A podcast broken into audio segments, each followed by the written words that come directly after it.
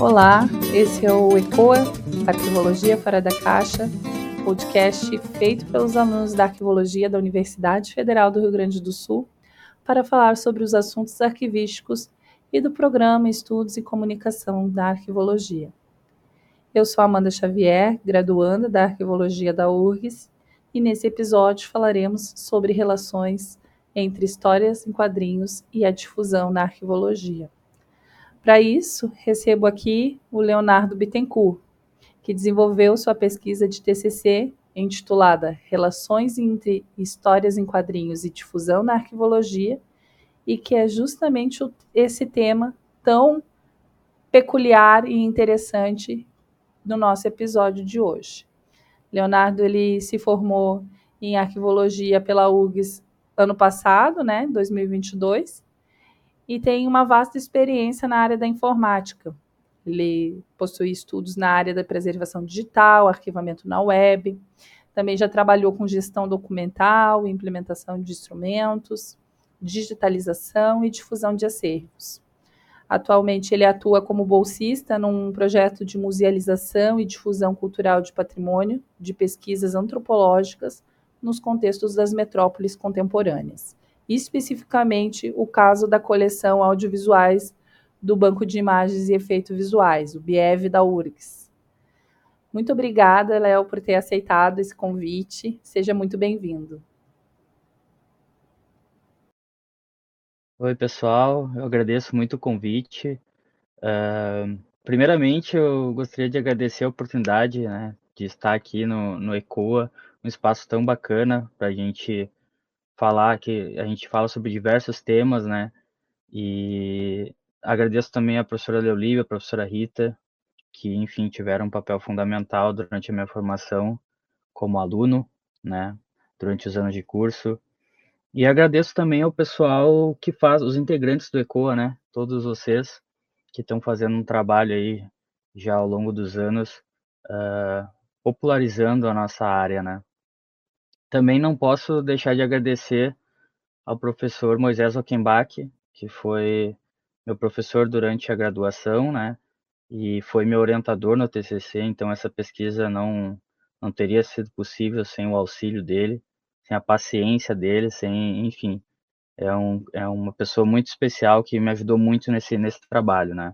Uh, também gostaria de agradecer ao Décio Vidal, que, que é arquivista do município de Porto Alegre, e ele me possibilitou uh, analisar a obra dele, né, uh, e a gente vai comentar sobre isso mais, mais para frente.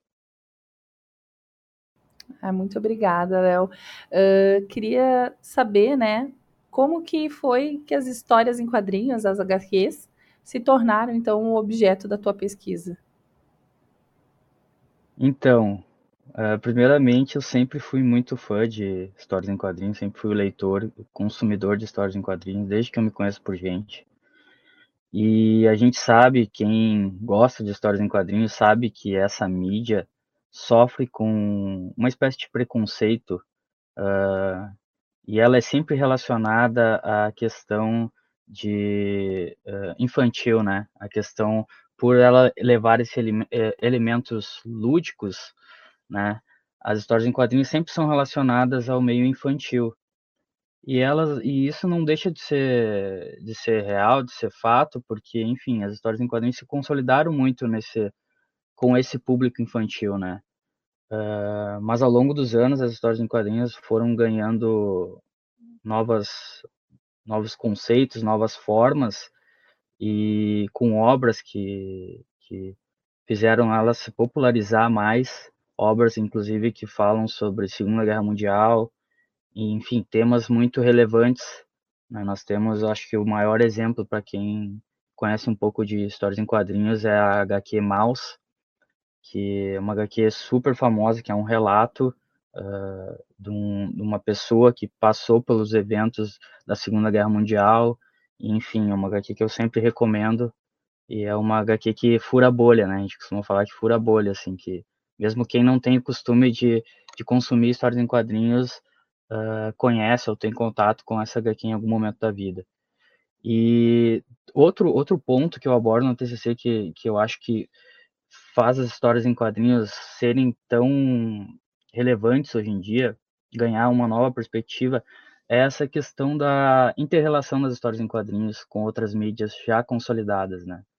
Então, nós temos o cinema, por exemplo, que hoje é, é absurdo, porque tu vê que os, as grandes bilheterias uh, dos filmes mais vistos, enfim, quase todos são derivados de histórias em quadrinhos ou do universo de histórias em quadrinhos, né? Como os filmes da Marvel, os filmes da DC, enfim. Então esse essa interrelação entre as mídias, entre as artes, melhor dizendo, é, é algo que que engrandece e consolida as histórias em quadrinhos e hoje em dia ela é tratada, essa mídia é tratada por muitos pesquisadores e é considerada como a nona arte, né?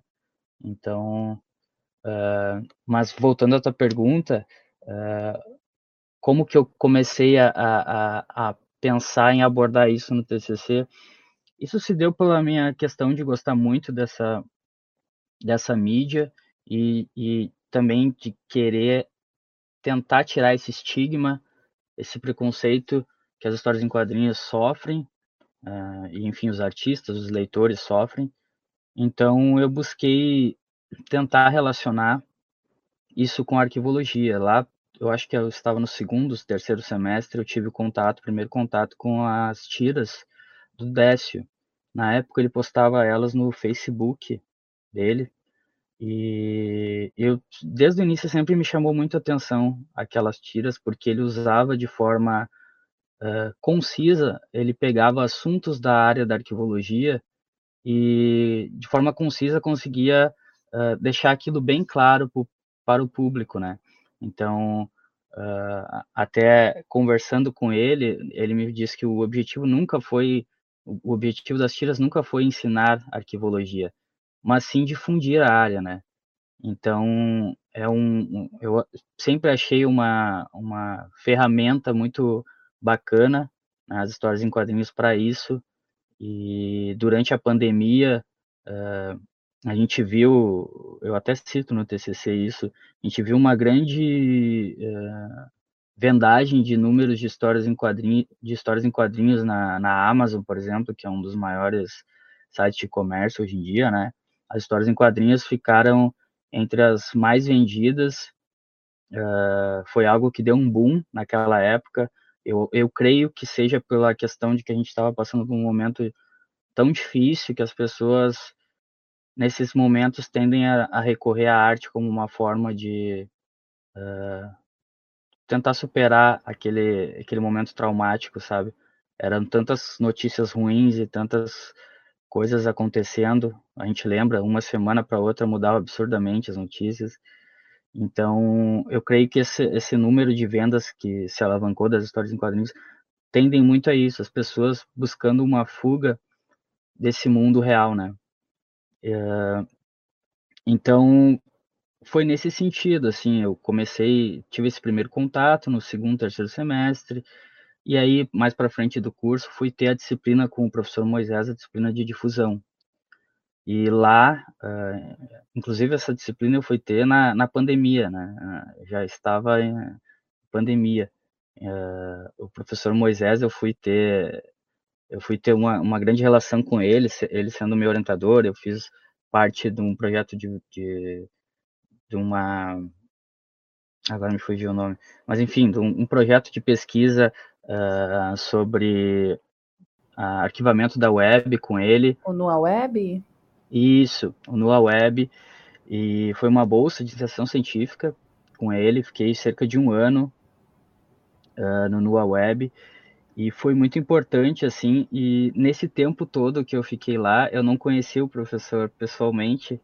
E durante a, a, a disciplina de, de difusão, eu também não conheci pessoalmente, porque a gente estava em pandemia. Então foi engraçado que eu fui conhecer ele somente no dia que eu fui apresentar o TCC, né?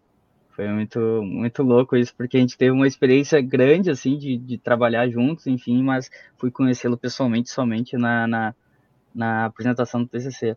Mas o, esse meu esse meu tema de pesquisa, eu creio que começou a surgir mesmo ali foi na quando eu tive essa disciplina com ele na graduação, essa disciplina de difusão, que foi um primeiro momento que eu vi a arquivologia como como uma forma de pensar fora da caixa, de, de sair, de pensar outras mídias e outras formas de popularizar o conhecimento. Isso sempre me chamou muita atenção. Essas mídias alternativas, digamos assim, uh, que inclusive um podcast, né, que se consolidou na época da pandemia, uh, mas essas mídias que buscam de forma alternativa uh, difundir conhecimento sempre me chamaram muita atenção. Então, foi naquele momento ali, na, na, naquela disciplina durante a graduação que, que creio que me despertou a fagulha, assim, de tentar buscar novas áreas para uma pesquisa de TCC, né? Sim. Ah, muito legal essa, essa parte que tu traz da tua bagagem, né, dos projetos, né, de como acabam uh, nos proporcionando, assim, conhecer mais as pessoas, né, entender mais sobre a área, poder se aprofundar, poder levar isso para fora também, né, como tu disse, ah, fora da caixa, pensar novos, novos contextos, novas conjunturas, então eu acho isso muito, muito legal, acho que compactua muito com os valores aqui do, do ECOA. Então, te agradeço por ter trazido essa, essa versão assim da, da tua história. E sobre o fato de ser histórias em quadrinhos, né? O meu processo de alfabetização, e eu acredito que de muitas pessoas que, que eu conheço, foram através das histórias em quadrinhos, né? Se deu através das histórias em quadrinhos. As minhas primeiras leituras foram HQs. E foi muito importante para mim, né? Hoje, me, me vendo uma acadêmica, né? Uma pessoa que quer permanecer na academia e, e realmente a gente acaba se distanciando dessas mídias ao longo do tempo. Então, eu queria saber, né, como que as HQs podem então ser utilizadas, né, como ferramentas de difusão na nossa área, né, na arquivologia, tendo em vista essa distância que acaba acontecendo, né, de, de uma mídia tão associada a, a, a um objeto de infância, né, a um, a um, a um livro de infância, como não, agora é, se trata de uma ferramenta para difundir a arquivologia. Como que ela pode ser utilizada? Exatamente. Nos últimos anos houve um, uma crescente uh, uh, um crescimento de pesquisas que buscavam relacionar as histórias em quadrinhos com diversos temas. Uh, então a gente tem temos trabalhos, artigos na área de pedagogia, enfim, inclusive áreas uh, correlatas à arquivologia, como a biblioteconomia, a ciência da informação. Então foi algo que se popularizou até no meio acadêmico hoje em dia, né? Isso foi algo que me chamou bastante atenção enquanto eu fazia pesquisa, porque, como tu falou, a gente acha que é algo que fica limitado à, à memória de infância das pessoas, né? Mas, em contrapartida, a gente vê e eu observei isso durante a pesquisa que há um grande crescimento nos últimos anos de pesquisas acadêmicas voltadas para esse essa mídia, esse assunto, né? Então acho bem interessante. Mas uma das coisas que, voltando à tua pergunta, né, uma das coisas que eu, que eu observei, uh, formas de, de relacionar as histórias em quadrinhos com a arquivologia, uma delas seria a, a inserção das histórias em quadrinhos uh, no público infantil durante as aulas, com auxílio sempre do professor e de um arquivista, né, para conseguir fazer essa relação uh, uh, entre as histórias em quadrinhos e arquivologia. Então, nessa parte da educação patrimonial, isso ficou bem claro, né, durante a pesquisa, que é um, um, um instrumento, um, um, tema que pode ser, ser, ser usado, uh, claro, de forma, como eu falei, conjunta entre o professor e o arquivista, buscando formas de auxiliar o ensino mesmo infantil, uh, juvenil, né, uh, dessas crianças e adolescentes.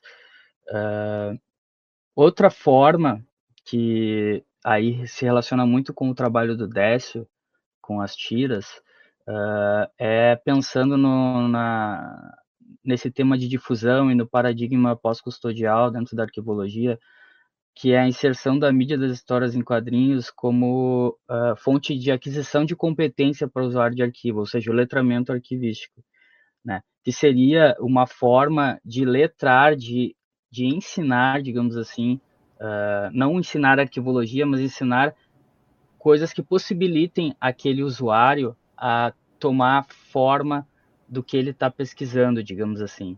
Então, o Décio comenta isso na entrevista que eu fiz com ele, ele comenta que as tiras dele foram usadas em empresas para instrução de, de, de, funcionários.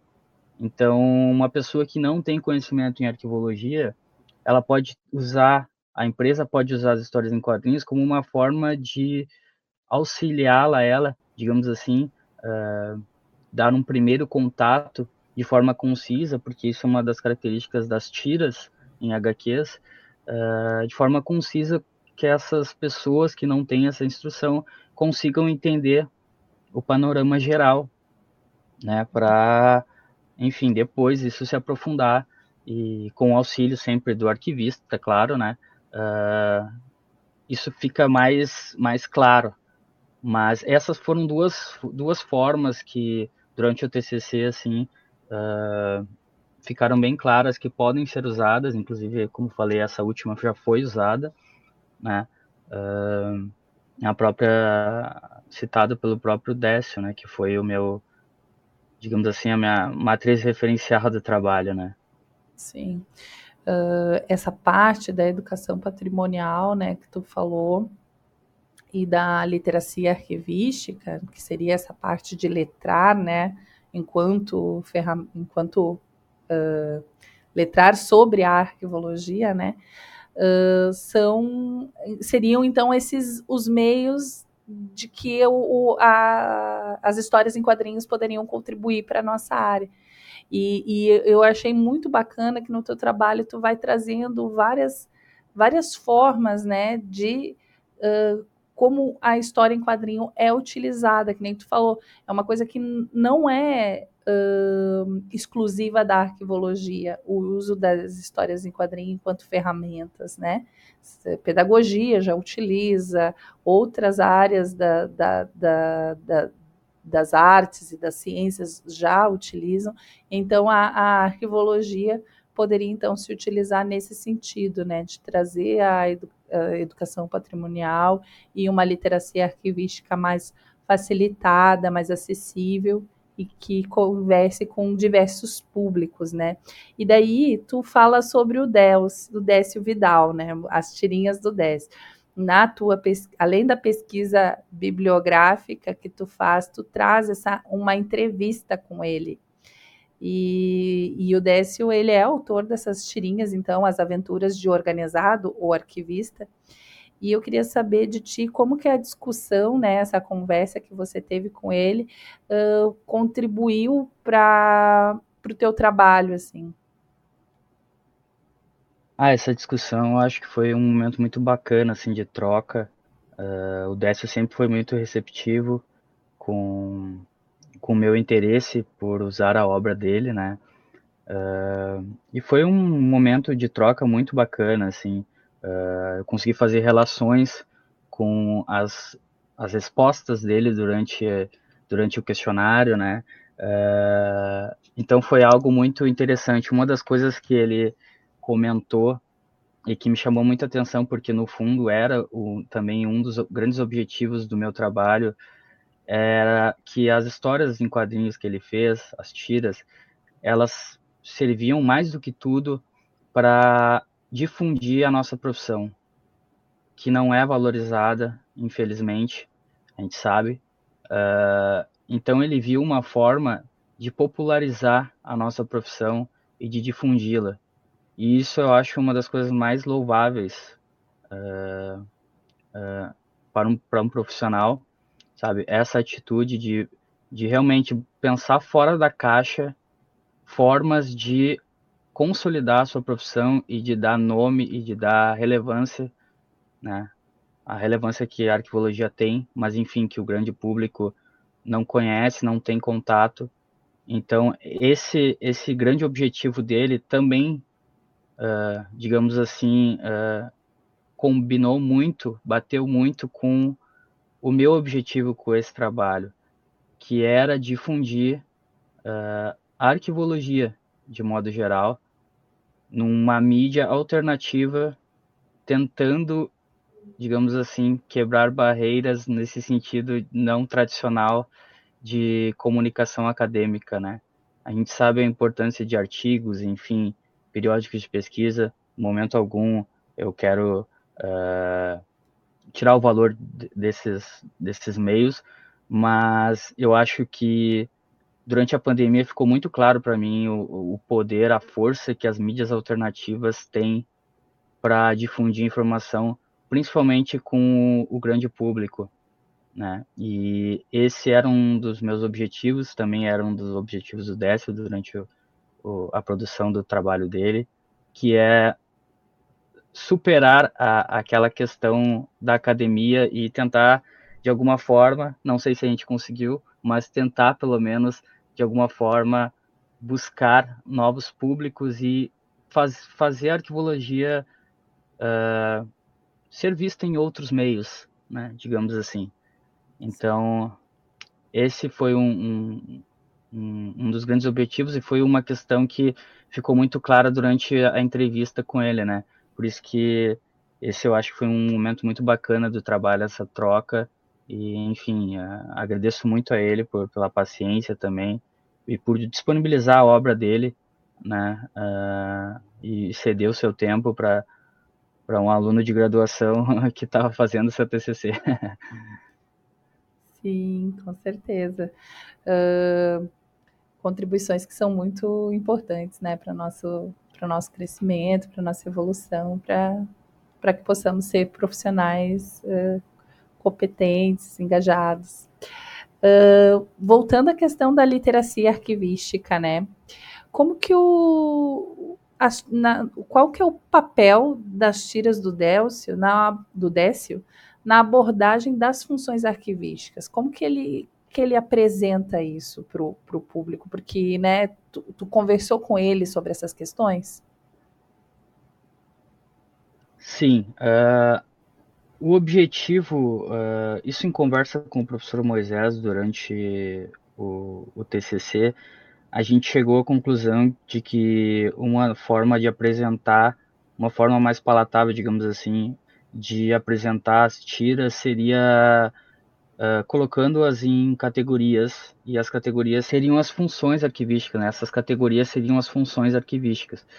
Então, a gente o livro tem cerca de 180 e poucas uh, tiras, se eu não me engano. Faz um tempinho que eu não pego ele. Mas a gente resolveu, eu e o Moisés, em dividirmos em categorias as fun pelas funções arquivísticas, né? Então eu criei uma, uma tabela para ilustrar isso e fui colocando as, as tiras, exemplificando-as, também colocando as, uh, o dicionário de, de arquivologia, exatamente. Então eu fui colocando ali embaixo uh, ah, para a gente ter uma noção do que ela dizia no dicionário, né? O que, que a função significava no dicionário e como ela era transposta na obra. Então isso foi uma das questões. E tu me perguntou da literacia, né? A, a obra do Décio não era ela não tinha só as funções arquivísticas, tinha tira sobre diversos temas dentro da arquivologia. Só que a gente resolveu dividir porque a gente, a gente resolveu pegar e colocar nas funções arquivísticas como uma forma de deixar mais palatável, né? Mas não era esse o, o digamos assim, quando tu pega o quadrinho, não é, ele não está dividido assim, né? Foi, uhum. foi as tiras estão sobre, elas falam sobre diversos temas dentro da arquivologia, muitas delas sobre a própria relação dos arquivistas no, no, no mercado de trabalho com outros profissionais que às vezes trabalham no mesmo setor, mas não têm ideia do que aquele profissional faz, enfim. Então essa uhum. troca entre o profissional arquivista e outros profissionais é uma das coisas muito que aparecem muito nessa nessa HQ do Décio, né? E como falei anteriormente, assim, a, a literacia entra mais nesse papel que o Décio fala no questionário, de que ela foi, a, as tiras foram usadas no, já por empresas para difundir aquele material, aquele conteúdo para outras outros setores, outras pessoas uh, que não tinham aquele conhecimento uh, às vezes básico sobre o que é arquivologia, sobre o que é gestão documental, o que é difusão, uhum. o que é preservação, enfim, né? É, mas entra mais nesse sentido, né? E foi uma experiência prática, já que isso realmente aconteceu, né? O décimo me relatou que aconteceu já. Sim. Então foi mais para essa classificação que vocês fizeram foi mais para entender quanto que, que quantas tiras contribuiriam para a compreensão de cada função arquivística, basicamente, né? Exatamente. Foi um meio de a gente achar uma forma de, de porque, enfim, as funções arquivísticas são muito comentadas na área e foi uma forma da gente, a gente pensou várias formas, mas foi essa foi que a gente optou, que achamos que foi uma forma mais, uh, que ficaria mais fácil a compreensão e visualização, digamos assim, sabe? Sim, entendi. E, bom, que, tu, que nem tu já vem trazendo, trabalhar com tirinhas não é algo convencional, né? Uh, no sentido de estamos no meio acadêmico. então, uh, queria saber de ti quais que foram os desafios assim para para poder desenvolver essa pesquisa, né, nessa área. É, eu não sei se foi um desafio mas com certeza foi um objetivo muito grande, como eu falei anteriormente, é essa questão de tentar, de alguma forma, tirar esse estigma das histórias em quadrinhos relacionadas somente ao público infantil, enfim, alguém que não, não, digamos assim, não tem. Que a gente vê muito esse papo, essa conversa, né? Ah, histórias em quadrinhos, vai ler um livro, né? Vai, enfim e as histórias em quadrinhos têm um poder informacional, cultural muito grande, e na minha visão, uh, tão grande quanto a própria literatura, já que uma boa história em quadrinho, quando tu pega ela para ler, tu tem que também prestar atenção não só nos balões de fala, como na narrativa gráfica em si. Aquilo está dizendo muito, não em palavras, mas em imagem. Então, é algo que exige muito do leitor, né? Uh, é claro que a gente vai ter histórias em quadrinhos mais simples, voltada para um público infantil, ou enfim, assim como a gente tem filmes que são mais simples, mais, né, para a gente se divertir, vai ter filmes cabeças, vai ter aquele filme que, enfim, tu vai ver uma, duas, três, quatro, cinco vezes e não vai entender e vai ficar, vai, vai teorizar sobre o filme. As histórias em quadrinhos é a mesma coisa, sabe? Então, uh, não sei se foi uma, uma dificuldade, mas assim, um dos meus grandes objetivos era uh, tentar trazer esse elemento uh, e tentar tirar esse, essa questão de preconceito, de certa forma, que muitos artistas das histórias em quadrinhos, uh, que trabalham com as histórias em quadrinhos, trabalharam, sofreram durante a vida, enfim. E falar sobre isso é uma forma de uh, difundir, de promover, né? E tentar, uh, enfim, dizer que não é sobre isso, né? Uh, que as histórias em quadrinhos têm um papel fundamental e podem ter um papel fundamental para, enfim, diversos assuntos. Podem ser abordados em qual, quaisquer assuntos, inclusive na arquivologia, né? Então, como o Décio fez e, enfim. Sim. É isso enquanto tu falava, eu fiquei pensando, né, até os artigos científicos, né, porque tu deu o exemplo da, da história quadrinho do cinema, mas a, até artigos científicos, porque tem uns que são um, uh, com uma linguagem mais rebuscada, outros que são mais acessíveis, outros que notoriamente foram escritos por um determinado público. Então, tem para todos os gostos, para todos os tipos. Então, é bem isso.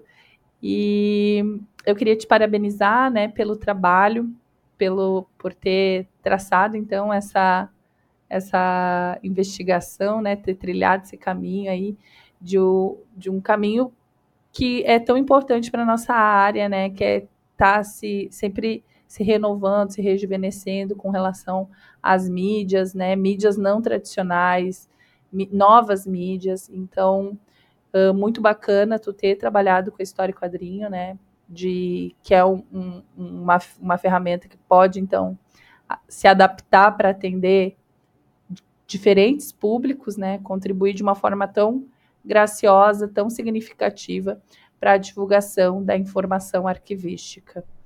É muito importante ter trabalhos como os seus, que estimulam né, a conscientização da sociedade sobre a necessidade de preservar o, o nosso passado né, e organizar o nosso presente, e que não precisa ser de uma forma, e que pode ser, aliás, de uma, de uma forma uh, leve, de uma forma uh, tranquila. Então, muito obrigada por ter aceitado novamente o, no, o nosso convite, né? Por agregar para o nosso programa, trazer o teu conhecimento sobre o assunto e caso queira deixar alguma consideração, a fala é tua. Ah, eu que agradeço a oportunidade, como eu falei no começo, é muito legal ter um espaço onde a gente pode difundir o conhecimento e pensar fora da caixa mesmo né, como a gente vem falando durante todo esse podcast, formas alternativas de difundir informação. Eu acho que isso é o mais importante de tudo. Alcan tentar alcançar novos públicos. Não quer dizer que a gente vai conseguir, mas a gente, como profissionais, estamos tentando e não estamos parados, não estamos acomodados. Isso eu acho o mais bacana de tudo. Eu queria destacar também que a gente fez, eu fiz o TCC, né? E depois a gente, eu e a professora Leolívia, o professor Moisés, fizemos um artigo para uma revista, uh, basicamente resumindo os conceitos do TCC para num artigo, né? Num artigo acadêmico, uh, a gente conseguiu publicar na revista Ágora, Arquivologia em Debate. Então, para quem sentir interesse pelo tema, né? Uh, a gente fez essa transposição em artigo de uma forma muito mais sucinta, né? creio que tem cerca de 20 páginas, então é uma leitura muito mais acessível, até porque hoje em dia o tempo é complicado, né?